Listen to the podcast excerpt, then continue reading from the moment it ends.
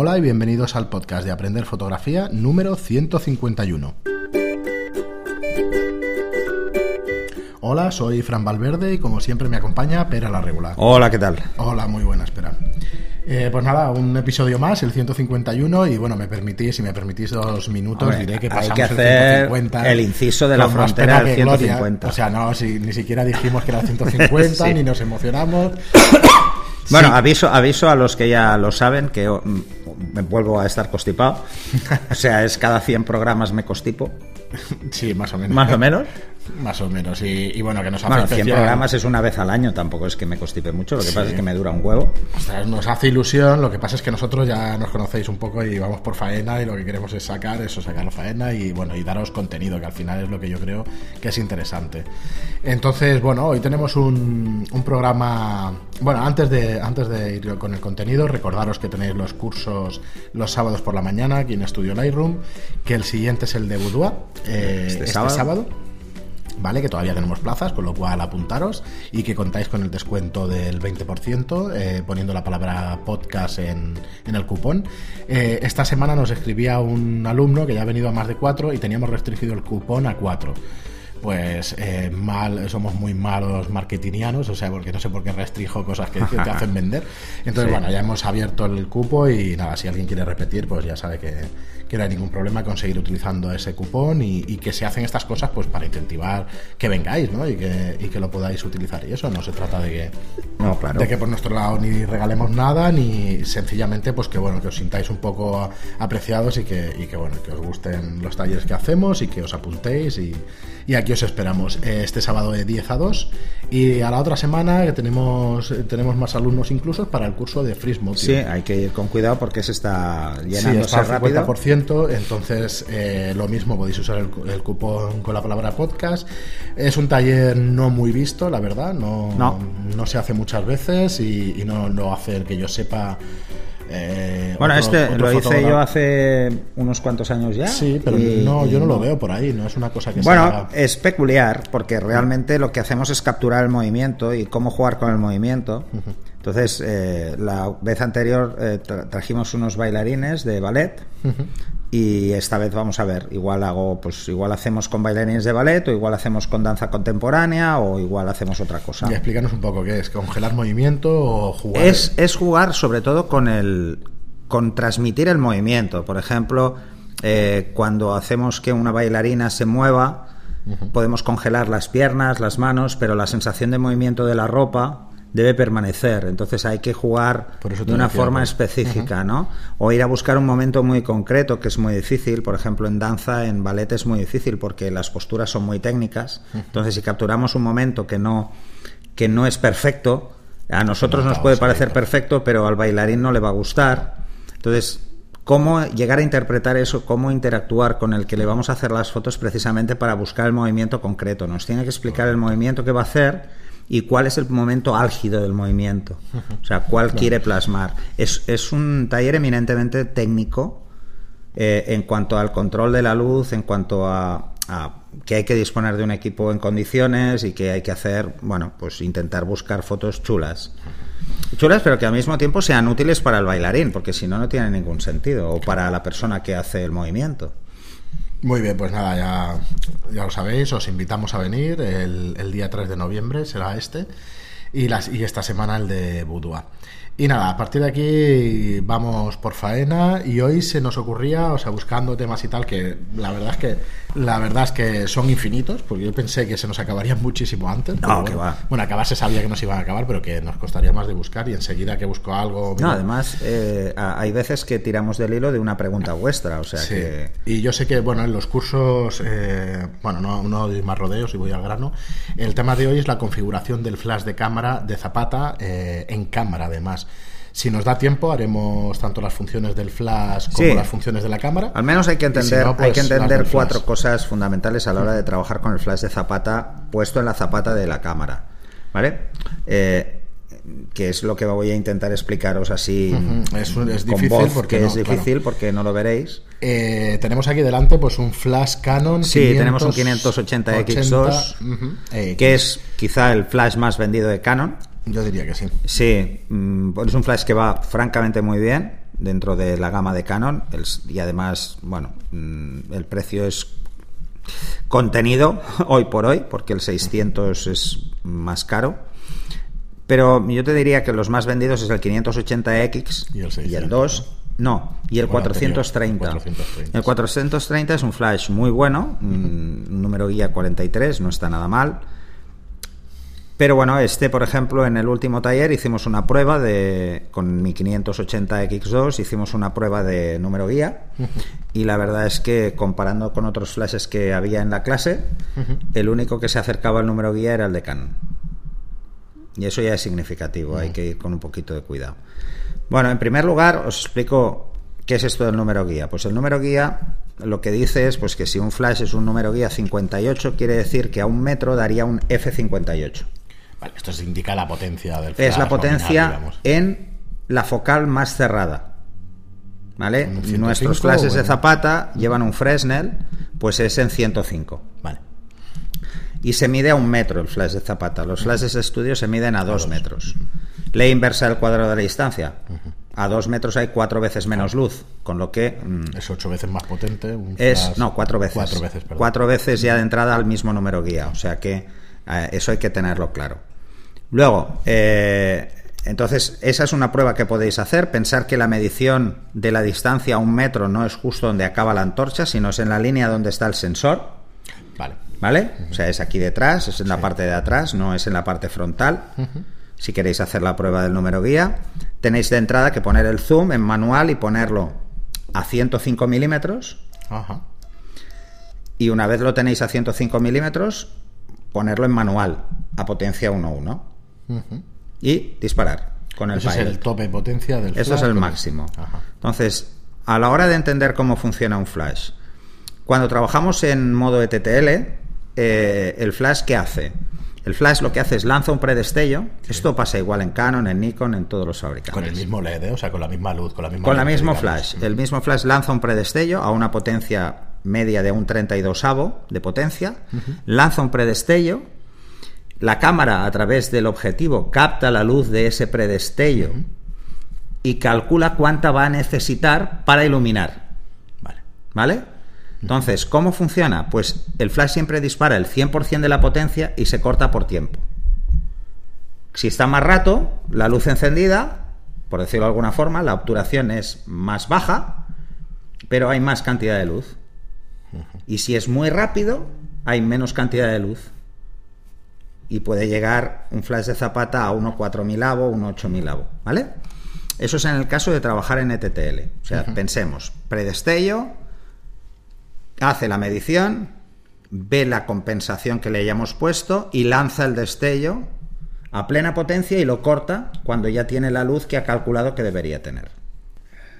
Así que siempre estamos lanzando un destello a plena potencia, por decirlo de alguna forma, con lo que la duración de las baterías se reduce considerablemente, porque si, por ejemplo, eh, no disparamos inmediatamente el siguiente destello, parte de la cantidad de energía que hay en el condensador se va perdiendo poco a poco. ¿Vale? Entonces lo perderemos. Y además tenemos el predestello, un 32 avo, que lo consumimos siempre. Por eso las pilas suelen durar muy poco con ETTL.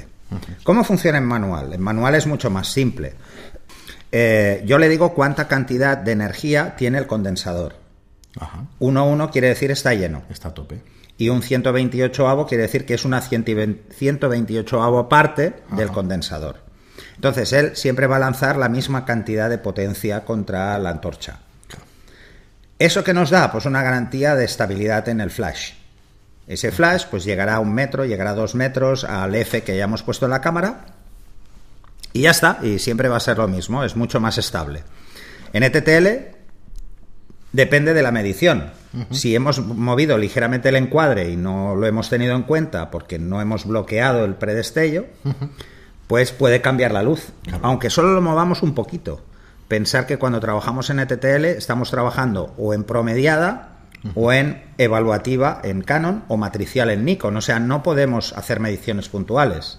No sirven de nada. La medición puntual, por mucho que la tengamos en la cámara, el flash la ignora.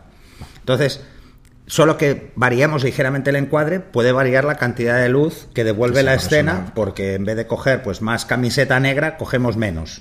Por poner un ejemplo, en vez de coger más pared blanca de fondo. ¿Cuál es la peculiaridad del ETTL? Que las luces más altas, por ejemplo, son las luces directas, y las sombras más oscuras las ignora. No las tiene en cuenta, o sea, es porque si no, no podríamos hacer, por ejemplo, contraluces con flash en automático. Claro, estaría midiendo todo el Claro. tiempo la luz. En manual, lo sencillo es que yo le doy la potencia, él mira qué apertura he escogido.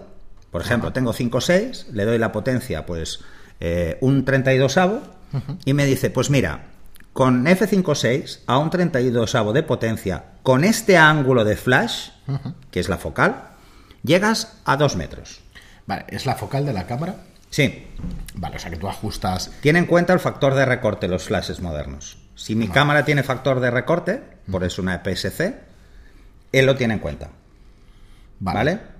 O sea, él lo calcula la distancia en función de eso.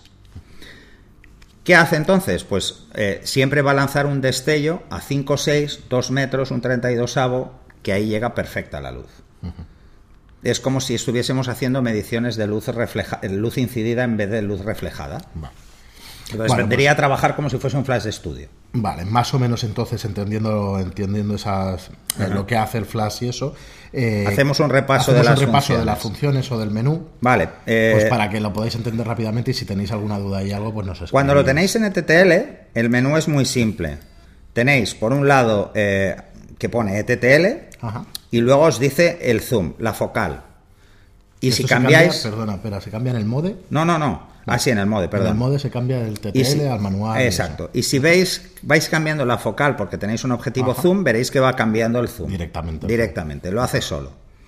Y lo siguiente es que cuando le damos al botón como de enfoque, enfoque. nos calcula la distancia en la cual puede trabajar el ETTL. Nos da un rango, nos dice, pues mira, de 2 metros a 9 metros yo me puedo adaptar. Porque sé que a máxima potencia llego a 9 y a mínima potencia me quedo en 2. Es así. Es bastante simplista en cuanto a uso. Lo único que tenéis que tener en cuenta es eso, ¿eh? Entonces, en ETTL también podemos compensar con, con el botoncito este que hay dentro de la rueda. Sí. Compensar Luego la- podemos hacer potencia, una ¿no? compensación de la, expo- de la medición. De la medición. Yo le digo, mira, tú vas a medir una escena como gris neutro, pues lo pongo a cero.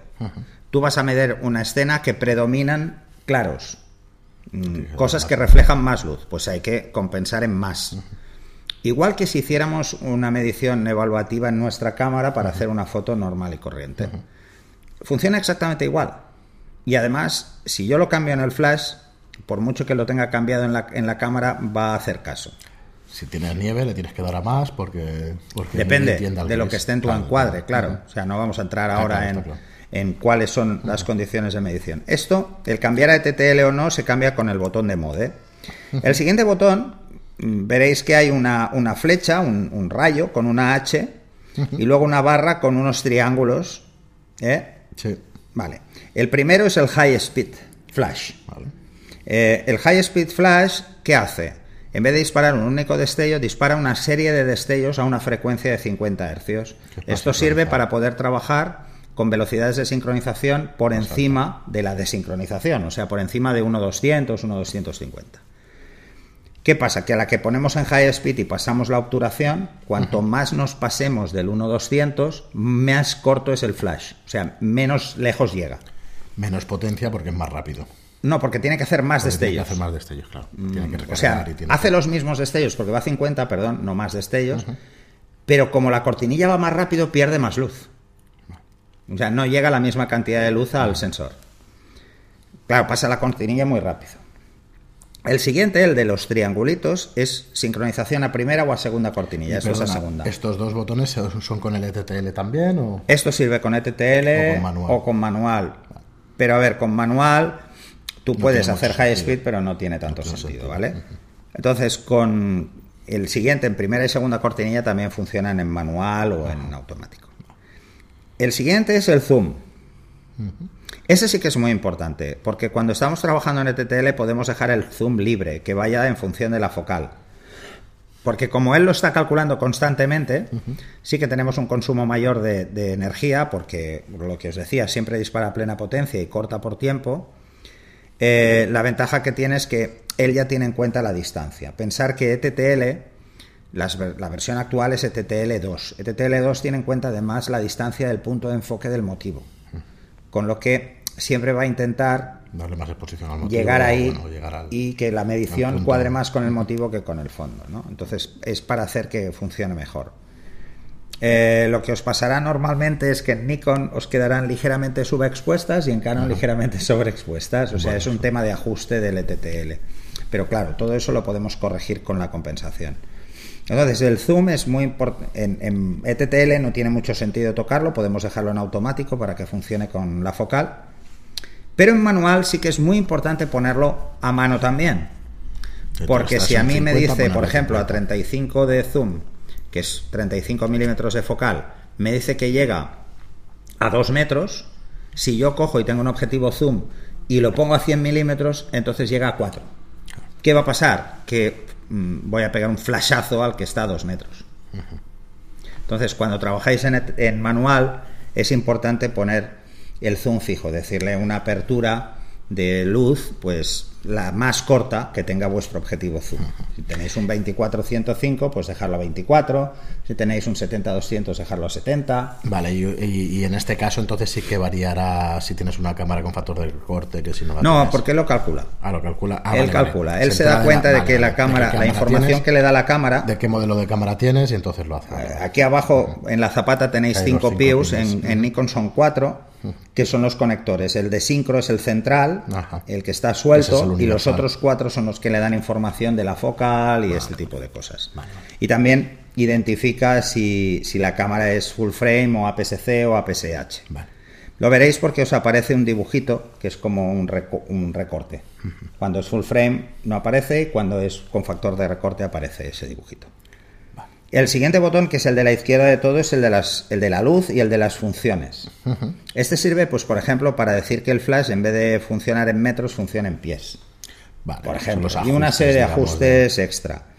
Aquí tenéis muchos, ¿eh? como no tenemos la cámara puesta, no me deja cambiar los ajustes. Los ajustes no los tiene el flash, los tiene la cámara. Estos, Estas funciones realmente son los ajustes de la cámara para el flash. ¿eh? Pues oye, ponte a metros o ponte eh, o, o haz lo del recorte porque no me funciona automático, te lo digo yo. O sea, dependiendo del, del flash. Y luego está el, el botón de Pilot. que es simplemente para hacer test.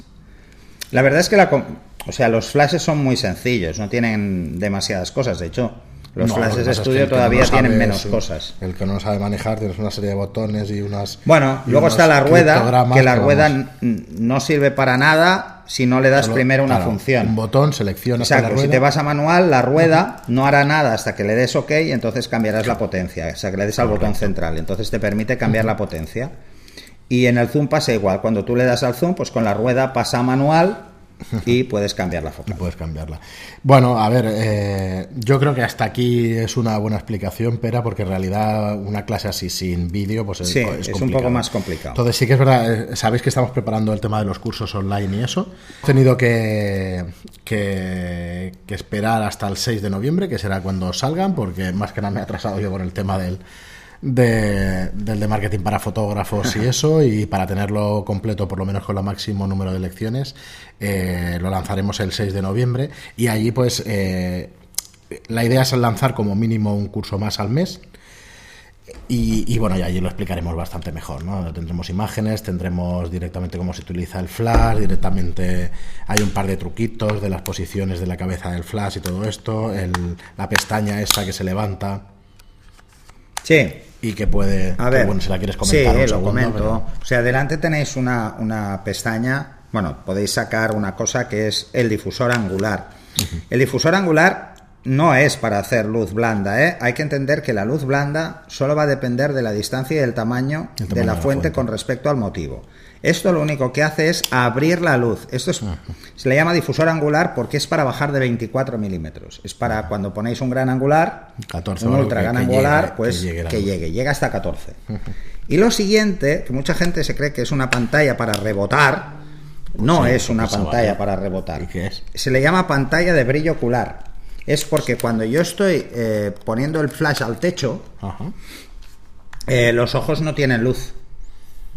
Porque las cejas no dejan que la luz que pega en el techo caiga a los ojos y Entonces, pierden luz. un puntito de Lo luz. que hace es que se vea un punto de brillo en los ojos, nada más. Solo Sí, sirve es tan para tonto eso. como si le damos brillo a los ojos, le damos vida al motivo. Eso, lo Eso, sepáis. los ojos cuando no brillan es Eso porque estamos en muertos. si lo veis, sí. Es que es porque estamos muertos. Cierto, o sea, en el único momento en el hay- que no hay brillo en los ojos es porque te- estás Sí, muerto. sí, o sea, tu, tu retina no devuelve luz. Entonces, no tiene- hay sangre, entonces como no hay líquido, tampoco, no Entonces, ¿qué pasa?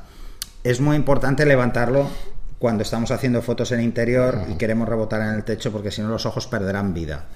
¿Rebota luz? Porque esto me lo han preguntado Algo muchas veces. rebotará, ¿no? Algo rebota, pero muy poco. Además, pensar una cosa que es, es de física elemental. La luz rebota en el mismo ángulo en el que incide sobre una superficie plana. Quiere decir que si la luz va hacia arriba, lo que rebota hacia el lado es una pequeña es una parte pequeña parte, claro. Que se abre la luz, porque la luz, por la inversa del cuadrado de la distancia, se expande el cuadrado de la distancia. Pero como está tan cerca, no le da tiempo a expandirse. Así que lo que rebota es una pequeñísima parte para cosas que estén muy cerca. No, yo sí pensaba que era para. No, para se le llama pantalla de brillo ocular. Muy bien, Pera, pues nada, como os decía, pues con los vídeos estos eh, se verá bastante más claro las funciones del flash y haremos clases prácticas para que lo veáis y eso, o sea que, Vale. que ahí lo aclararemos bastante más. Sí, Pero sí. bueno, cualquier pregunta que tengáis, ya sabéis que, que son bienvenidas todas. Y, y bueno, lo que se estaba diciendo, que saldremos el 6 de noviembre con estos cursos ya definitivamente y que tendrá un precio al final, finalmente tendrá un precio de 10 euros, que mantendremos eh, pues bastante tiempo. Lo que no tenemos claro es si serán para siempre o, o lo acabaremos subiendo a 15, que era nuestra idea inicial. Eh, estos 10 euros, pues bueno, suponemos que, que, que darán más tiempo a la gente pues a estar en lugar de estar un par de meses suscrito, pues bueno, que, que esté más tiempo y que le Claro. y que podáis que podáis disfrutar de los vídeos con, con más tranquilidad, porque al final cada Además uno de de los se cursos trata, ¿eh? Se trata cada- también de crear una comunidad de gente. Sí, a ver, vamos a ir dando contenido recursivo pues, para que los 10 euros estén bien invertidos, ¿no? Que Pero no además recordamos una cosa, no solo el hecho de ver vídeos, o sea, hay un, hay un canal directo para hacer preguntas y eso también preguntas estaréis en, en contacto directo con nosotros.